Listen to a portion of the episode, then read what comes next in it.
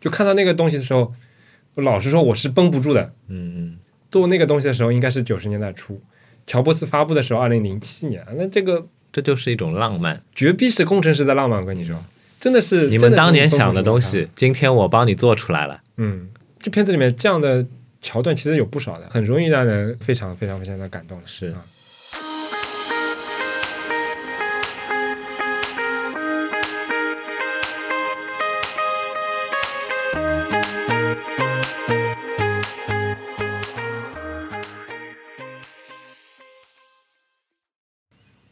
干货会过期，潮货会发霉，只有湿货历久弥新，温润你心。大家好，欢迎收听两周更新一期的 Anyway 点 FM，我是李昂，我是 J J，我们是一档在 Apple Podcasts、网易云音乐、小宇宙以及其他的泛用型播客客户端播出的设计、生活美学、数码科技相关的电台节目，欢迎关注。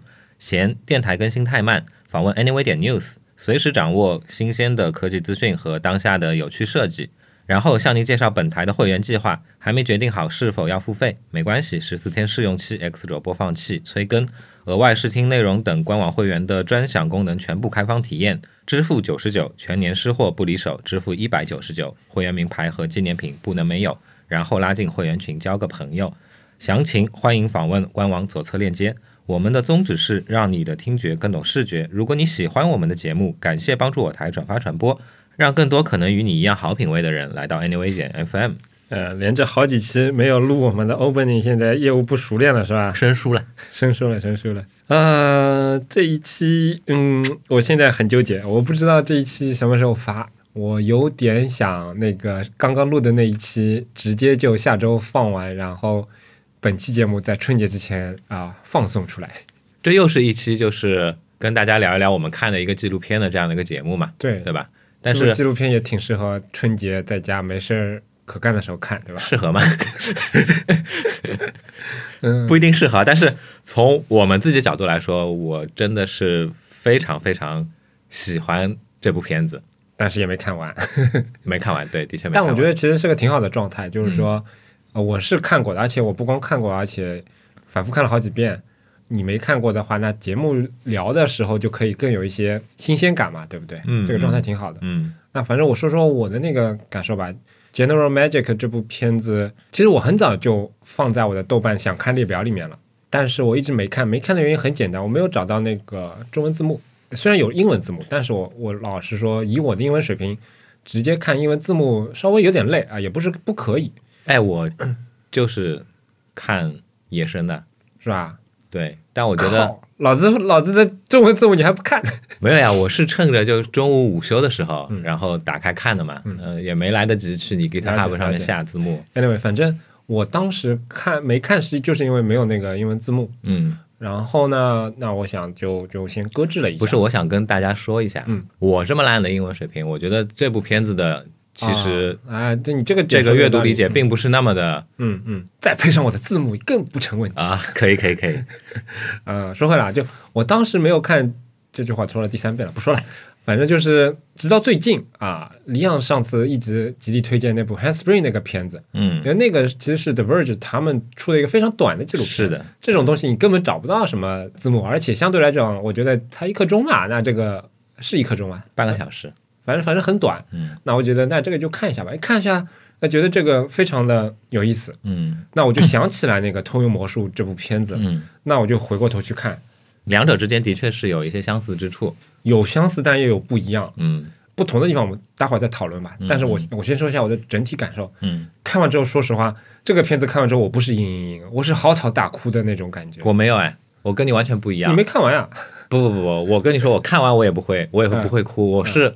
整部片子，嗯嗯，前半个小时我是非常连贯的看下去的，为什么呢？就是因为说一种激动的心情澎湃在我的这个身体里面，非常由衷的那种就是澎湃的这样的感受。一边看着他们娓娓道来他们当年的当年在做的事情，当年发生的故事，一边我的脑海其实已经在就在驰骋，就在想说。哇，你想象一下，就是八九十年代的美国硅谷，是一个多么蓬勃向上，用一个现在可能已经是贬义的词，对吧？理想主义的这样的一个乐土啊！啊，确实哈。那我我的感想有点不太一样，但是我们这个稍后再讨论吧。那一段音乐之后，我们开始聊聊这部片子啊，这部纪录片。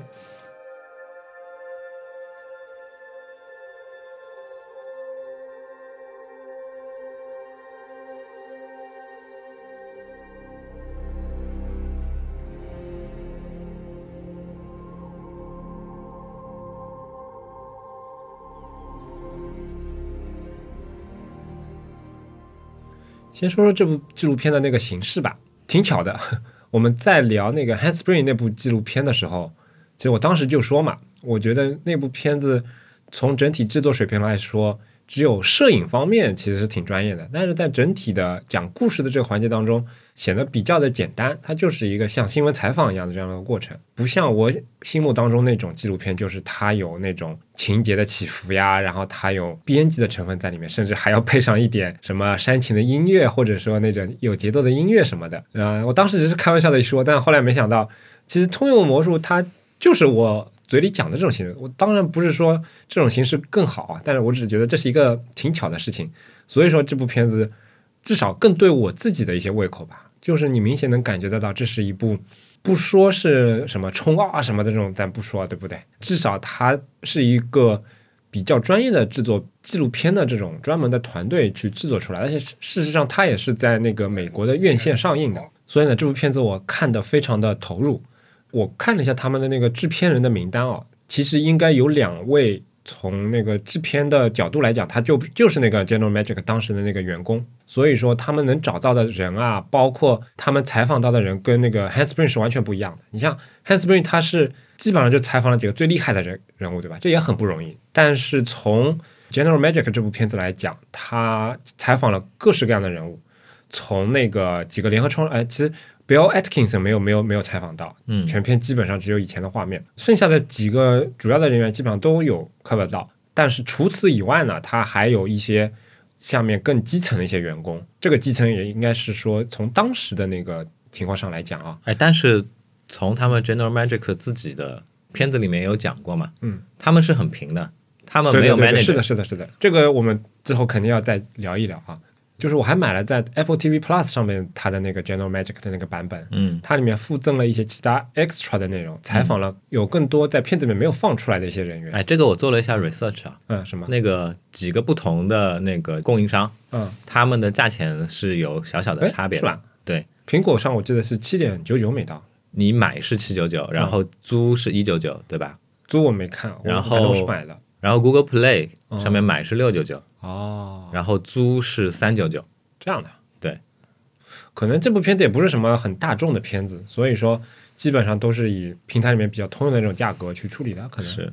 Anyway，反正采访到了一各式各样的人的，对吧？从高层的到下面偏基层的，啊，尽管他们这个扁比较扁平吧，但反正就是这个片长大概有九十分钟，里面的基本上是以对话为主的这样的一个形式，都是把当时的人拉过来。但是跟 h a n s p r i n g 不太一样的一点就是。General Magic 这个公司，它非常的厉害。他们在片子里面也提到了，就在他们创立的时候就知道他们自己在做一件很牛逼的事情。这件事情不一定能够名垂千史，但肯定是件很牛逼的事情。嗯，所以他们当时直接找了纪录片的团队，嗯，也也不仅是纪录片的团队，至少是个摄制组来给他们拍视频。所以这个片子穿插了大量的当时九十年代初的时候的那些画面，是采访当时的人物。所以说，其实这部片子还是挺有料的。说了这么长时间，General Magic 这个片子啊。那大家可能完全一头雾水，这个片子到底讲的是什么？那我们跟大家讲一下这个片子的更概吧。这是一部大概在几年之前拍的片子，用一句话来说，就是它讲述了三十年前，当互联网都还几乎是刚刚诞生的时候，一群人做了一台 PDA 的这样的一个故事。但是受当时的技术限制吧，除了 PDA 这个形式之外，他们设想了非常非常多不同的技术来构建一些更牛逼的人与人之间沟通的这样的一个设备，嗯，这样的一整个故事。这个事情其实没有什么人在今天这个时间点知道。老实说，我也是。对于他们做出来的那个 PDA，我也只是在以前哪个视频里面被当做笑料一样看过这个东西的介绍，但是这家公司我完全不了解。当年 Tumblr 上面有一个专门收集各种设备的 UI 界面的这样的一个网站，我在上面有看到过。这个界面我倒也看到过，Magic Link 的这个操作系统叫 Magic Cap，就那台设备叫 Magic Link，设备叫 Magic Link。对，但是我一直都不知道这家公司，我也不知道，我也不熟。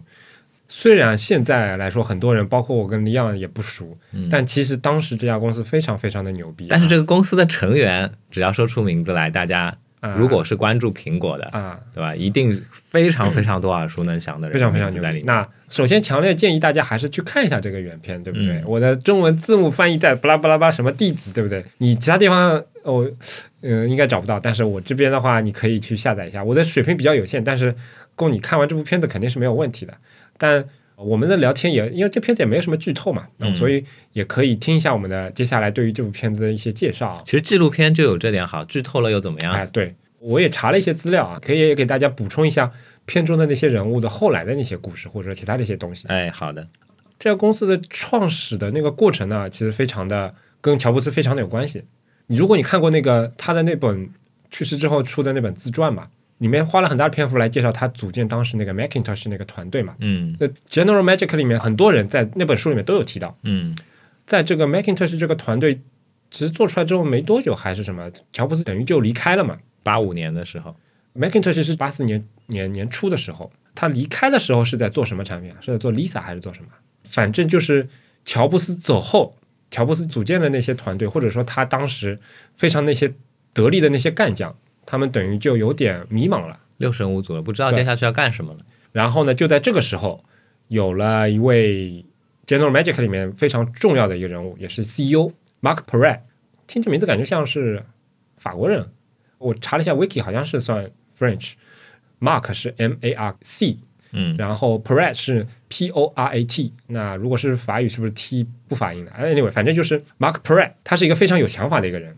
我查了一下他的资料，他其实是一个非常偏商科的这样的一个人。他就读的那些学校啊什么的都是偏商科的。然后毕业之后，先是在学校里面做一些科研，然后后来去了美国阿斯彭 Institute。在这个过程当中呢，他可能接触到了一些比较新鲜的一些想法，然后他自己也是一个超有想法的人。后来他自己创立了一家公司之后，加入了苹果，也是做的一个相对来说比较高级的这样的一个职位吧。做这个事情的时候，他其实对于今后的，或者说用他们的话来说，应该是后 Macintosh 时代的那些产品，或者说后个人电脑时代的产品，也就是说，创想了一些类似于移动设备啊，或者说其他的这种产品。对他来讲，他有一本好像片中里反复提到嘛，他有一本大红的一本书啊，这本书里面记录了他很多描绘下来的这种想法，这里面有很多东西的雏形，就跟我们现在的那些用的手机啊，或者说 PDI 这种东西非常非常的像。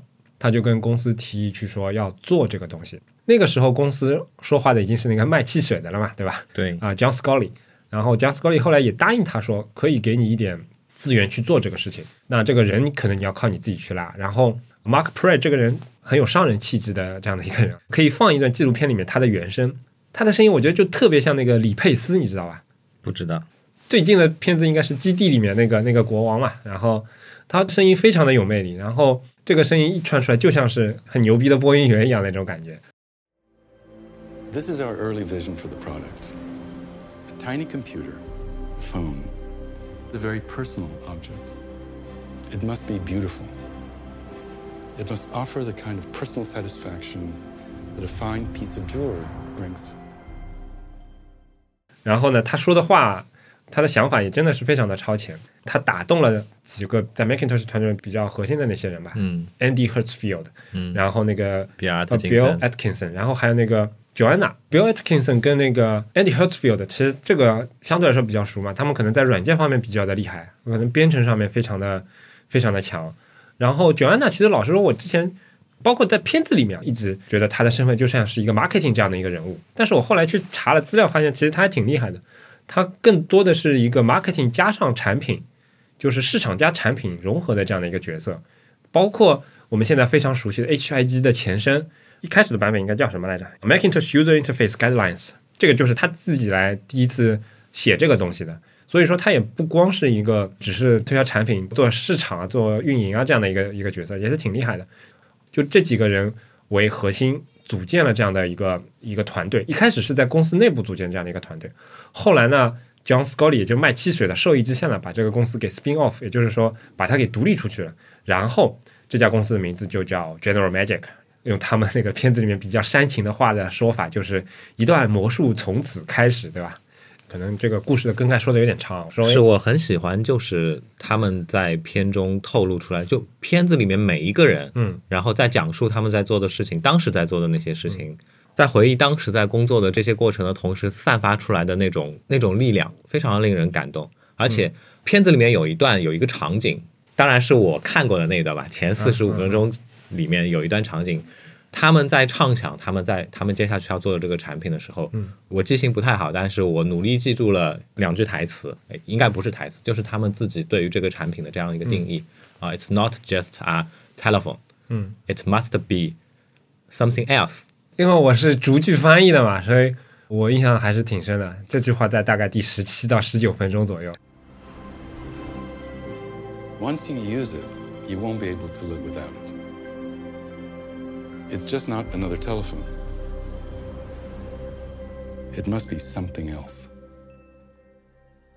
我看到这个时候，我就会，我心里面由衷产生一种想法。当时我，我其实迫不及待也跟姐姐这边有有聊过嘛。我觉得，哦，想买一台，对吧？对我非常想买一台这个 Magic Link 或者其他的这样的一个用他们系统的这个设备，但是其实很遗憾，那个首先比如说，哎，水产市场找不到，然后 eBay 上面也 eBay 上面有一有挂着一台，但是它不送中国。嗯，稍微再岔开一点话题，对吧？啊，我们在录制这期节目之前，其实我们做了一个串台的节目，嗯，然后串台节目里面呢，我采访了一下杰杰，嗯，问了杰杰，你现在还有没有就是比如说啊，去美国的，对出国工作的这样的一个打算跟想法，对吧？那我当时我有表达过，我我我从来没有有想法说我要我要去国外工作，嗯，可能退休之后去定居是有可能的，但是工作的话，我我完全没有这种想法。但是如果现在是身处八九十年代，砸锅卖铁我都想去一下。啊，了解了解，就像片子里面的托尼·法德尔的那种状态一样，我我看到他在讲述，哎，他那个时候绞尽脑汁的要进这样一家公司的这样的一个过程，嗯，感同身受，就觉得，嗯，那个时候在硅谷工作的这帮人真的像摇滚明星一样，哎，是的，他们片子里面也这么形容嘛？对他们自身是带有着那样的一股神秘的吸引力的，即便他们一个一个当着你的面的话，你看起来就是一些码农、嗯死开发，对吧？但真的有这样的一种魔力在那边，我想把它称之为什么呢？什么呢？程序员朋克。可以，可以，可以。抱歉，我们这个今天的这个节目思路有点乱，也确实我们两个挺激动的，至少我自己挺激动，因为我感觉我其实，在录这期节目之前一直在想应该怎么样跟大家介绍这个东西，但是好像哎、结构还是有点乱，嗯，没有把很多的主次讲清楚。比如说，应该先讲节目更改，还是先介绍那些人？因为确实，不管是这个剧本身，还是这些人，还是他们的故事，还是李昂说的当时那个社会环境，我觉得真的是每一样我都觉得太让人神往，太让人激动了。所以今天可能是有点乱啊，大大家不要在意，反正乱是常态。啊，乱是常态。嗯，我再接着说一下这个更概啊，反正就是呃，Mark Bray 跟那个另外几个人，他们以他们为骨干做了这家 General Magic 的这个公司。这个公司一开始是在就离 Apple 不远嘛，然后他们在从资金上来讲，也是 Apple 这边来去投资他们的。在硅谷，可能当时那片地方也不大嘛，嗯，有这样一家很酷的公司，虽然大家不知道他们想要做什么，当时很神秘，但是就像李阳说的，片子里面也说了，就 Andy Hertzfield 这种人在当时就像在硅谷那帮人就像摇滚明星一样的。什么？这个人离开 Apple 了？什么？他去了一家从来没听过公公司？什么？他做了一个谁也不知道做什么东西的？不管，我要去，嗯老子要去。Tony Fadell 他在那个片子里面就说嘛，他当时应该还是个学生，还是说刚毕业？我他爸要去，要他去 IBM 去微软，软，能不能去一些我听过名字的公司啊？Tony 说不管，我就要去。然后他也是很牛逼，他就给他们 HR 打了电话，直接啪啪啪，每天打电话，最后总算把自己给塞进去了。对，反正那个时候一开始他们的状况是非常非常的欣欣向荣，然后呢，发现他们要做的东西太庞大了，嗯。他们想做的东西说白了就是今天的手机，嗯。他们的终极呃呃，不能说终极，不能说 ultimate，而是说那个中间的那个终终极目标，可能就是做一个手机，嗯。每每天都都可以随身携带，直接联系到其他的这个设备，只不过限于当时的技术。所以他们最后呢是做了一个像 PDA 这样的一个产品，但这个产品其实也是一个折中产物。为什么呢？是因为他们当时觉得，哪怕做这个东西也要花很多的钱，然后苹果这边对他们虽然是有投资这样的一个关系，但是并没有拨到特别特别多的钱，所以他们当时联合了世界上十六家比较牛逼的公司，成立一个 Alliance 这个一个联盟。嗯然后这个联盟里面有比较可能，至少我看下来，整个片子里面介绍下来说，比较占重头的可能就是 Sony，所以他们最后的这个 PDA 产品也是挂在 Sony 的名下的。这个产品的最后名字叫 Sony Magic Link，把这个产品给做出来了。只不过说它也是一个非常雏形的一个形态，嗯但是呢，这个片子至少中段和中尾段大量的篇幅是在描写这个产品怎么失败的这样的一个过程。我觉得这个过程非常的有意思，非常的值得思考，然后也同时呢被他讲述的很有意思。嗯对，其实，在片子开头，嗯，他们其实就有很多关于什么东西是失败的这样的一个、嗯对对一个一定义一个一个一个思考，对吧？嗯嗯产品失败了是真的失败吗？嗯，我我觉得这个问题其实其实不妨哎，耳机旁的听众们，你们大家都可以去思考一下。嗯，其实这样的例子，我觉得在中国的互联网，或者说前面那那一档播客的说法，对吧？泛科技互联网行业，对吧？这个其实在中国的也能找到很多这样的例子，公司失败了，但是里面的人非常的牛逼，对吧？嗯那 General Magic 这样的这家公司也是这样，它这个产品真的是默默无闻，导致现在很多人都不知道这个这个东西，不知道这家公司，但是里面的人真的是巨牛逼。但他们为什么会失败呢？但失败之后，那些人有没有失败呢？嗯，这部片子其实后半段也是花了比较长的时间来说这个事情。是好，那大概的那个更概说完了，那我们来介绍一下，再再展开介绍一下里面的一些人物吧。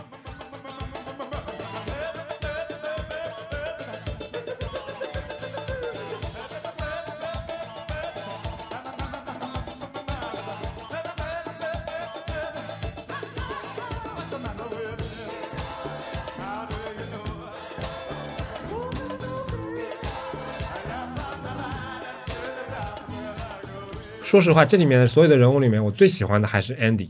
Andy Hertzfield 其实，在乔布斯那个自传里面，那个戏份很很多的嘛，嗯对不对？在这个片子里面，他也是戏份也很重，因为他是作为非常重要的程序员，而且呢，你去你可以看到，哪怕是当时记录的那个画面，就是九十年代那个画面，他也是团队里面算是一个 leader，他们不把他作为一个 manager，我觉得这个态度很好，但他们觉得他们就是被 Andy 的这样的一个号召力给聚拢起来的，而且 Andy 确实有非常过人的牛逼之处，嗯比如说他很多的 UI 的那些东西，其他人搞不定，对吧？他回去花了一个周末，啪写完了，拿出来了，其他人这个就没话好讲了。就是这样的一个主心骨的人物，我觉得很牛逼。就看他的采访，你就会发现这是一个非常非常理工科思维的这样的一个人物。比起其他几个人，可能理工科的感觉更浓厚一点。其实我挺喜欢这样的人，就是他诚实，对吧？然后有些时候会显得有点腼腆，但是呢，能力非常的强，而且有非常的有想法。但是呢，其实从片子里面也能看出他至少在事后吧，有很多的反思跟甚至有一点点懊悔，因为他觉得某种程度上来讲，General Magic 的一些失败跟他自己的这种非常理想主义的这种做事的方法是脱不开关系的，因为。就像前面说的，很多人进去都是因为 Andy 而进去的，很多人也因为他而染上了，这不也不能叫染上吧，而是说很多人做事风格也会像 Andy 这样，就他们会看十年之后想做什么，自己想做的事情都是要做更牛逼的事情，很有创意的事情。但是真正的那些 dirty work 呢，解决那些眼前那些 bug 那些事情呢，可能他们就会忽略掉，最终就导致这样的一个产品，它可能多少有一些好高骛远，脱离现实，嗯有这样的一个情况在。嗯所以说，Andy 自己，你可能片尾没有看到啊，在快结束的时候，Andy 去到了是美国哪家博物馆，反正是讲述这些科技产品的那些博物馆，他就在参观。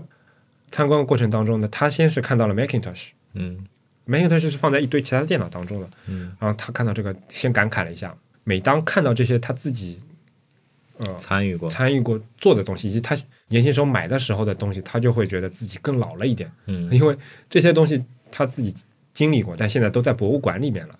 然后呢，再走着走着走着，走到了那台 General Magic 的那台设备前面、嗯啊，他在那边也在那个博物馆里面也是有一席之地的。然后他这个时候就开始感慨了嘛，就觉得说好像是好像是在这里，我印象不太深了。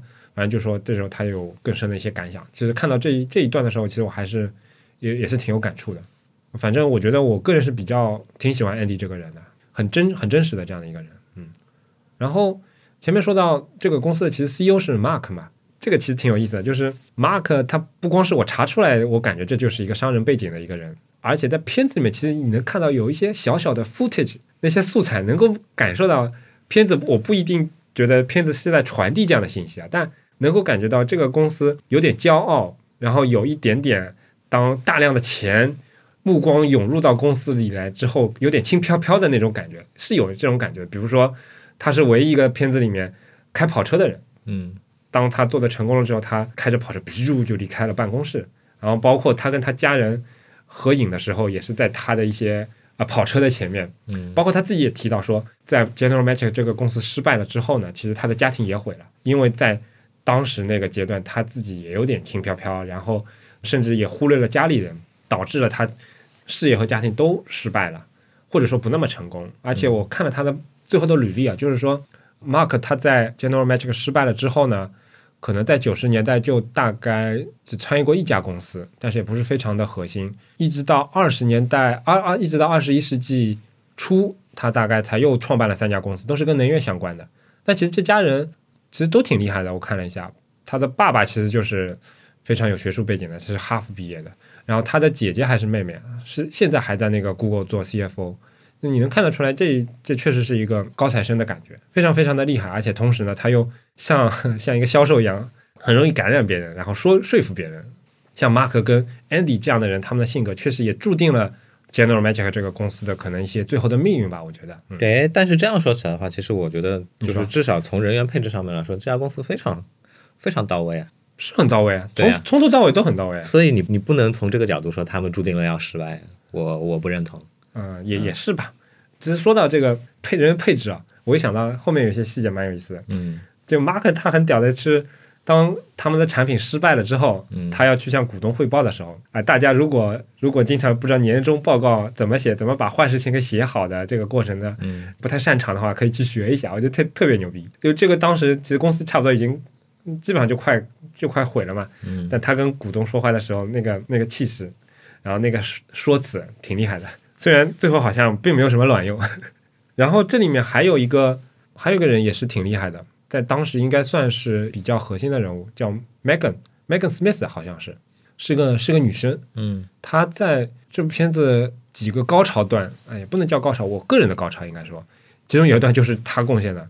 他们在九十年代时候的那个 footage 拍到她在介绍说触摸屏，但是你想那个是九十年代初啊，触摸屏这种东西都不存在的，电容电阻屏有没有啊？我不知道那个时候有没有，但反正他说我反正反正他他们都不是电阻屏，它就是压力屏。啊这个压力屏是谁做的呢？是另外一位也是从苹果那边出来的很厉害的一个硬件工程师给他们做的。它的原理很简单，就是在屏幕的四个角上有四个压力传感器。当你在屏幕上某个点位按下去的话，如果在最中心按下去的话，四个点的受力肯定是均匀的嘛，对不对？但如果你在左边、右边、上边、下边不同的角落去按的话，四个角的那个受力是不一样的。嗯它通过这四个角落的受力差来确定你按的坐标是在哪里。他们事实上用的最后用的那个，他们那个 Magic Link 上面用的产品就是这个。你可以想象到，这个东西精确度不会很高的，嗯至少在当时技术条件下不会很高的，所以可能也这也是原因，它不能把这个屏幕做得太小嘛，做得太小可能就这个传感器的敏感度就更不够了嘛。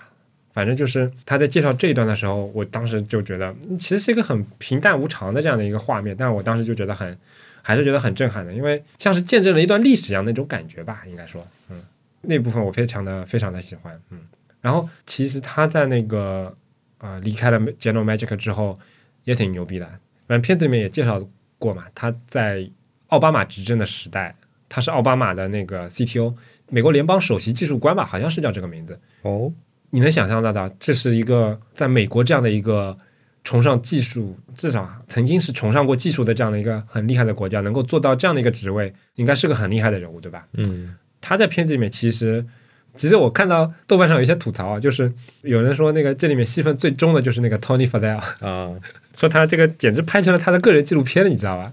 这个我们也给大家介绍一下。当 Tony Fadell 在之前更为大家所熟悉的一个称号就是 iPod 之父，对吧？之一吧。他其实，在当时还是一个学生呢。就像前面说的，他是厚着脸皮进了公司之后呢，一开始也是从硬件工程师做测试啊什么的这种小职位来开始做起的。其实，在后来的话，Tony Fadell 还是所有这些人里面也是算的拿得出手的这样的一个人物吧，应该说对吧？应该是非常拿得出手了。啊，对我看了他的履历嘛，他后来好像是离开 General Magic 之后去了飞利浦，嗯飞利浦还是西门子我忘了，反正也是做这种设备。然后后来离开了飞利浦之后，应该是自己创业，但创业也不成功。创业的方向那个时候好像就跟音乐什么，好像是好像是有关系的。再之后就是被乔布斯给，就他自己说嘛，是被乔布斯打了一个电话给拉去苹果去做 iPod 这样的一个产品的一个硬件整合的。那在苹果之后，他应该又创立了那个 Nest，嗯，对吧？Nest 就是在美国是一个非常牛逼的一个设备嘛，就是因为美国的那种家庭的温度控制啊，然后气候控制啊，都是那种中央控制的嘛。Nest 就是做的这样的一个中央控制这样的一个智能的一个设备，也是也是做的非常非常大嘛。后来被谷歌给收购的，对吧？但其实老实说，托尼的话是比较难翻译的，你知道吧？就在这个过程当中，有两个人特别难翻译，一个是托尼的话，还有一个是 Mark 的话。其实整部片子都相对来说比较难翻译，因为跟一般大家看的这种电影不一样。我以前没有翻译过这种东西啊。哎，你不是去拿它就是英文原版的这个？你听我说，我根本没有听译的能力。你让我听译这部片子是不可能的，是我是用它的那个英文原版的字幕来翻的。嗯但问题是，它这里面大量的都是采访。嗯。但这个采访呢，首先有早一点的时候的那些采访，嗯。那是几乎像没怎么经过剪辑的。嗯。哪怕现在的这个采访呢，你会发现他们里面口语化非常的严重，嗯。尤其是 Tony，Tony 是口语最严重的那个人，就是他说话跟我有点像，就啰嗦的话非常的多，你知道吧？嗯嗯。而且这里面的话，有些东西其实你很难比较精确的用中文把它给传递出来。嗯就比如说你现在来一部电影，电影里面的那些人物的对话其实是经过精心设计的，哪怕你用机翻的话，也是很容易去翻出来。但是纪录片里面这种纯人工对话那种感觉，你用机翻翻一下，你就会发现这个完全是不对路的。尤其这里面有很多专有名词啊，或者说一些当时的典故，没有这些背景，可能很难去翻出来的。嗯嗯然后另外一个 Mark 比较难翻的是，因为他说话特别文绉绉，你知道吧？就嗯简直是美国版的阿里黑话，你知道吧？当然，这个是不是黑话我不太清楚，因为我也不是在美国本土文化成长的。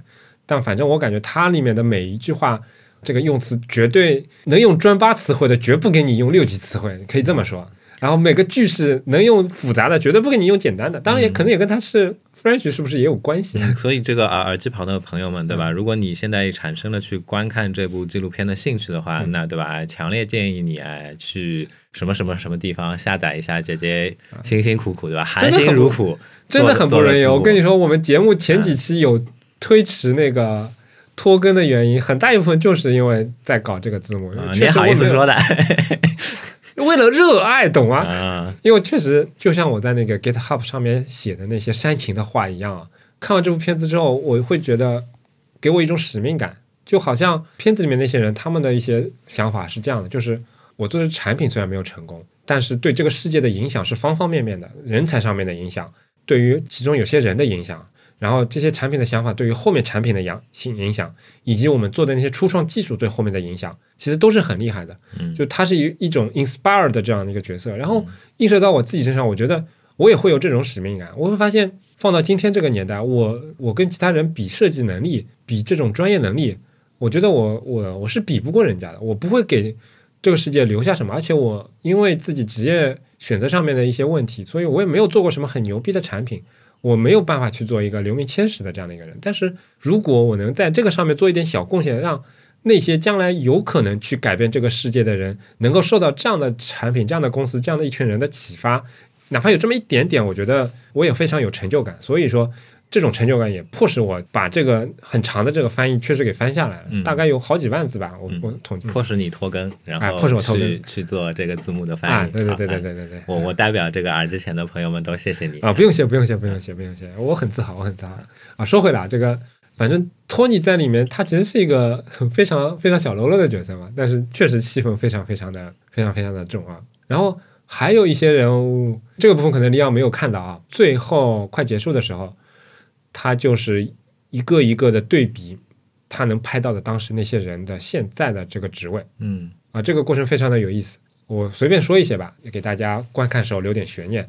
比如说，后来去 Adobe 做 CTO 的，发明了 Dreamweaver，、然后同样的也是这个哥们儿后来去了苹果，现在啊，应该说回到苹果啊，不不能说回到苹果，他去 General Magic 之前不是苹果的员工，嗯嗯然后他到 Apple 之后，现在应该是负责整个 Apple Watch 的这个业务线的。嗯他在发布会上是有很多那个戏份的，长得很帅，有点像，有点像《成长烦恼》里面那个以前那个金发的那个像蘑菇头一样那个叫什么名字来着？臭蛋嘛。我忘了，我操，反正反正我觉得感觉很像，挺可爱的，长得挺可爱的。然后嗯还有一个易贝的创始人，这个之前有讲过，那哪里有讲啊？对对对对，节目节目节目前面有讲，这里我们也可以提提一下，就我觉得这个哥们也特别搞笑，就是他说他当时是一个非常低调的一个人物，对对吧？然后是一个闷闷声不响的程序员。这个时候，互联网已经开始发展了，然后他就跟老板提议说：“我们要不要做一个这样的拍卖网站？”老板说：“这跟我们主线业务根本没有关系啊，不做不做，这不就是个二手网站嘛？不做不做。”嗯然后结果他后来自己去去做这个东西，然后但老板还挺好的，帮他牵线了一些投资人，但投资人也不屌他。但是他离开了之后，做成了一贝这么样一个非常牛逼的这样的一个、一个大公司嘛，对吧？然后包括安迪鲁宾，安迪鲁宾对吧？就是安卓的创始人，嗯在当时也是 General Magic 的一个员工。嗯然后包括现在 Apple 那边 Safari 团队的负责人，然后包括让大家自己去看吧。啊、更多的其实同等级别的人还有很多很多，大家可以去看一下，反正非常非常啊，对，还有一个人，还有我们呃 UI 设计师的祖师奶奶对吧，Susan K，她也是在 General Magic 有工作过的，而且他在里面也有三个镜头呢。现在没有采访他，但是在那个之前拍的纪哎录片里面之前拍的是有露脸的。呃旧片子里面是有他有露脸的，还是挺有意思的。嗯，反正就是这些人真的是划时代的一批行业的先锋，这样的一些人物，很厉害，很厉害。用那种经常群里面大家开玩笑说什么这个合影值多少个亿，对吧？他们这个合影已经已经不能用但关这个关键是关键是当时吧？嗯聚集起这帮人去做这件事情的时候，片子里面也有也有提到过嘛，他们根本就没有想过说钱报酬这样的事情，他们的他们的目标很很单纯，或者说很理想化，嗯。就是为了要去要去改变。嗯。回过头来再看一看，就是我们现在，对吧？嗯，你不要说去产生一些改变，改变世界这件事情，感觉听起来都是一个很贬义的这样的一个一个说法了。反正就说你不要说内心深处有做一件事情、做一个产品去改变一些什么的这样的一些一些意图了，就说钱这件事情。我反正是绝对不可能说完完全全是为了为了公益的目的去做什么样事情，现在绝对不会产生这样的想法了。但是老实说，我觉得其实设身处地想想，我觉得也是挺自然的一件事情。嗯除了你前面说的，像他们团队里面一些已经像是摇滚明星一样的一些核心人物，嗯另外你想想他们做的事情，我就觉得很激动。比如说像现在这个时间点，大量的新的人才啊，新的什么东西都在介绍什么 Web 三，嗯嗯然后这个东西你去跟一个普通人介绍什么是 Web 三，你可能需要用到至少一打以上的专有名词，对吧？嗯这每个专有名词都要再花两三个专有名词来解释。你可能讲了半个小时之后，普通人都是一头雾水的。你跟我讲，我都是一头雾水的。你你说我去创业，我去做什么？做这个东西，你讲了一个小时之后，普通人说傻逼吧，这个我到你你到底做的什么东西？能不能一句话讲完？这是说不清楚的。但你想想，他们当时做的是什么？当时这个时间点再跟大家重复一下，是 General Magic 是从九一年到九九五九六年。嗯。然后他们有这个想法，其实基本上就是在八十年代末末的时候，那个时候电脑是什么样子的？那 Windows 都没有的，就是 Macintosh 嘛，对吧、m a c i n t o s h 是八四年的，就有图形界面，但基本上是完全没有没有普及，大家通讯可能还是靠 BP 机的那个年代。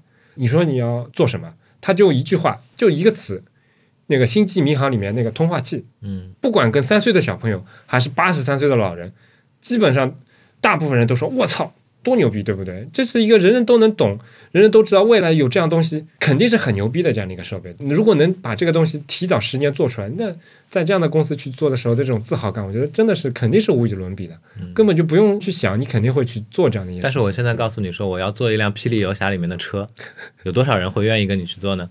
霹雳游侠，我觉得还是有一点点脱离现实吧，毕竟他不是去。那星际迷航不是更飘吗？但星际迷航的那些事情是可以映射到普通生活的呀，对不对？霹雳游侠的车为什么就映射不到呢？他的车能能弹射，能弹到弹到家里面去，不能弹射最主要的弹到墙对面去。最主要这个不就是？最主要的不就是自动驾驶，然后语音交互吗？哦，你的点是这个啊。我的印象当中，他的 gadget 一直在那些跟跟别人打仗时候的那些那些东西，点没有按烂。但如果你说的这个点，我觉得确实啊，这个可以，这个这个类比可以可以。但是有多少人会愿意为了达成这样一个目标，说哎那哎个，你这么说起来也是啊，我就不敢。嗯嗯，我也不敢，但你现在毕竟还是在汽车行业嘛，那还是给了钱了嘛。啊，好吧。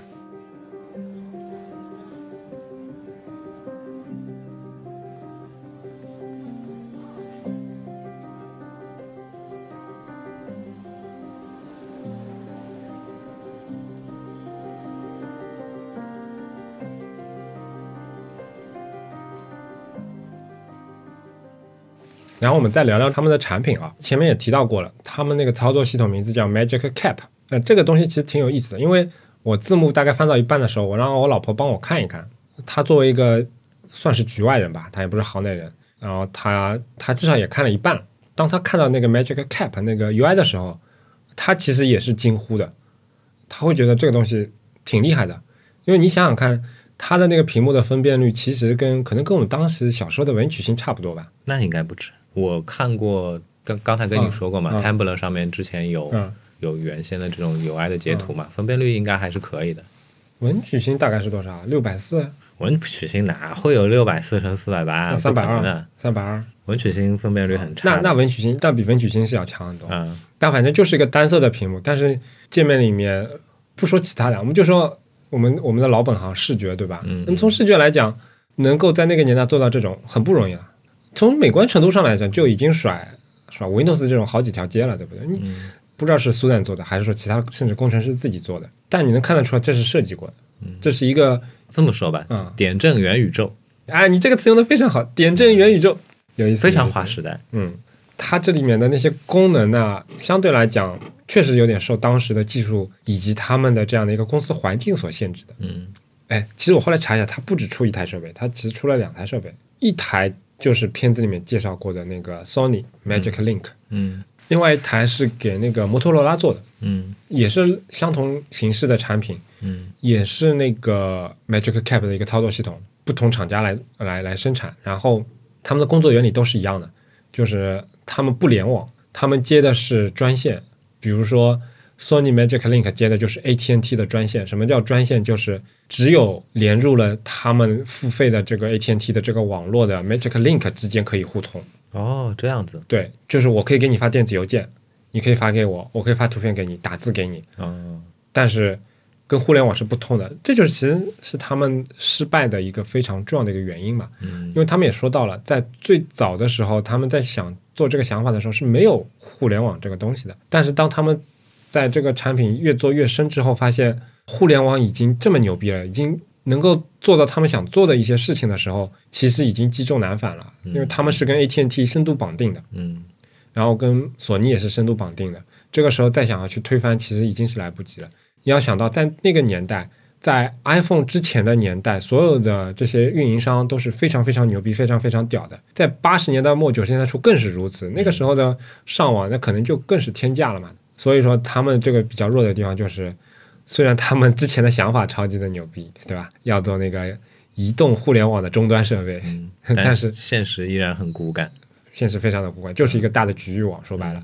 而且这个产品最后只卖了一千多台，他们的有一位高管，其实在后面非常的感慨的时候，也是说到说，他当时是看了这个一千多台产品的那个购买人员的名单的，其实差不多都是员工自己买的。嗯啊，这也是他们这个产品其实后来一直都，包括这个公司一直都默默无闻的原因，就是因为它跟 Handspring 不一样，它 Handspring 这样的产在品商业上是成功了。现在没有了，但是当时的商业是很成功的，嗯，击中了那部分人。即便是 Newton，Newton 也是卖了好几万台的。对的，对的，对的。哎，说到 Newton，这也是跟这个片子里面我觉得非常有意思的一段，啊就是刚刚忘记提了。Magic Link 这家公司一开始我们也提到嘛，就是受 John Scully 的授授意而成立的。事实上，John Scully 也是比较支持他们的。我看了一下，一开始他应该还是 GM 他们的一个像是那个董事一样的这样的一个角色的。嗯但是后来一直到 Newton 发布的时候，那个 General Magic 的人才知道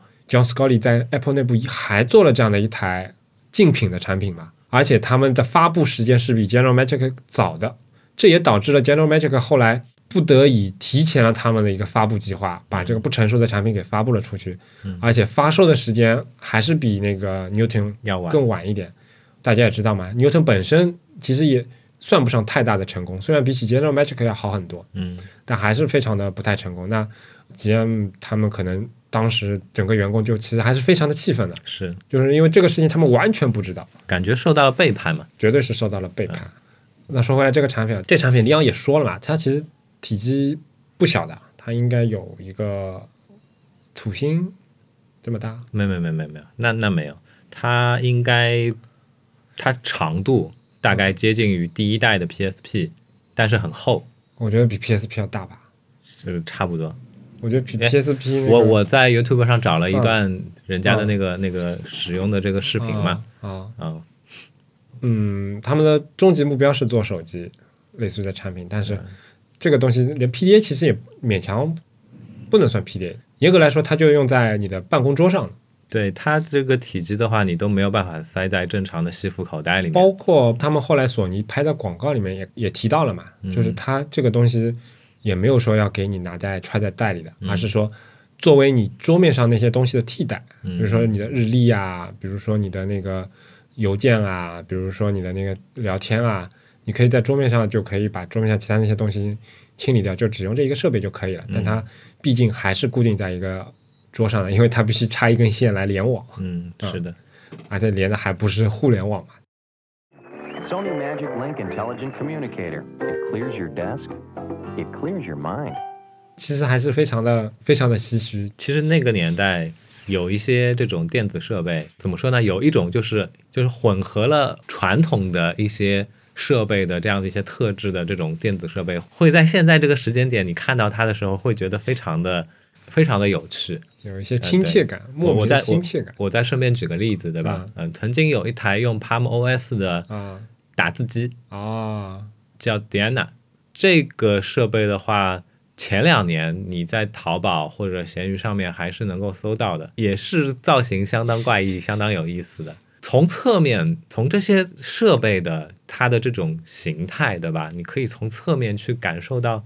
当年做这些产品的产品设计的这些人的想法，就会由衷的感叹说：一方面哦，那个他们很敢想；另外一方面，他们也很敢做。还是那句话，不管这个产品成没成功，我觉得就像 General Magic 里面大家体现出来的那种感受一样，就是哎，就算产品失败了，但是理念保存下来了，对吧？它能够让后面的。同样有类似想法的人，能够鼓励他们继续往前进。对这个想法的传承，骗子最后其实也提到了有很多，嗯，其实挺有意思的，嗯嗯，比如说 Tony Fadell 后来做的那些产品，对吧？是的，他其实有很多跟当时是有关系的，嗯。然后还有一个传承，你知道那个他不是我不是说他做了两台设备嘛，索尼一台，摩托罗拉一台，摩托罗拉那台你知道谁谁来开发的吗？谁呀？就是安迪鲁宾哦，然后。有个桥段，我觉得非常的剪辑的挺好的。他说，乔布斯在 iPhone 发布会那天发布结束之后的下午，嗯，打电话给 Andy，他就跟 Andy 说：“你觉得我这个点子怎么样？”当然，这部分他们有没有自己的修饰，我就不知道了啊。他说：“啊，这不就是你们当时在 General Magic 想做的那些东西吗？”然后 Andy 就当时就非常的激动，说我很喜欢你这个东西，但是我有个问题啊，你是不是拿 iPhone 打的电话？怎么信号这么差的？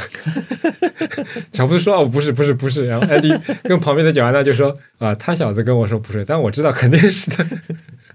然后呢，这时候切到了之前 Andy 做的一个 demo，那个 demo 跟乔布斯当年发布会的时候给台下的那个谁艾弗爵士打电话那个 demo 一模一样的，他举着一台。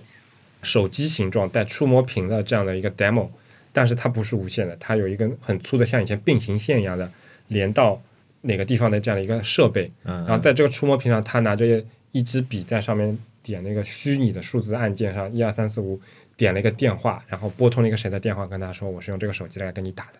就看到那个东西的时候，老实说我是绷不住的。嗯嗯，这种都已经不能叫一种传承了，而是说你能想到做那个东西的时候，应该是九十年代初。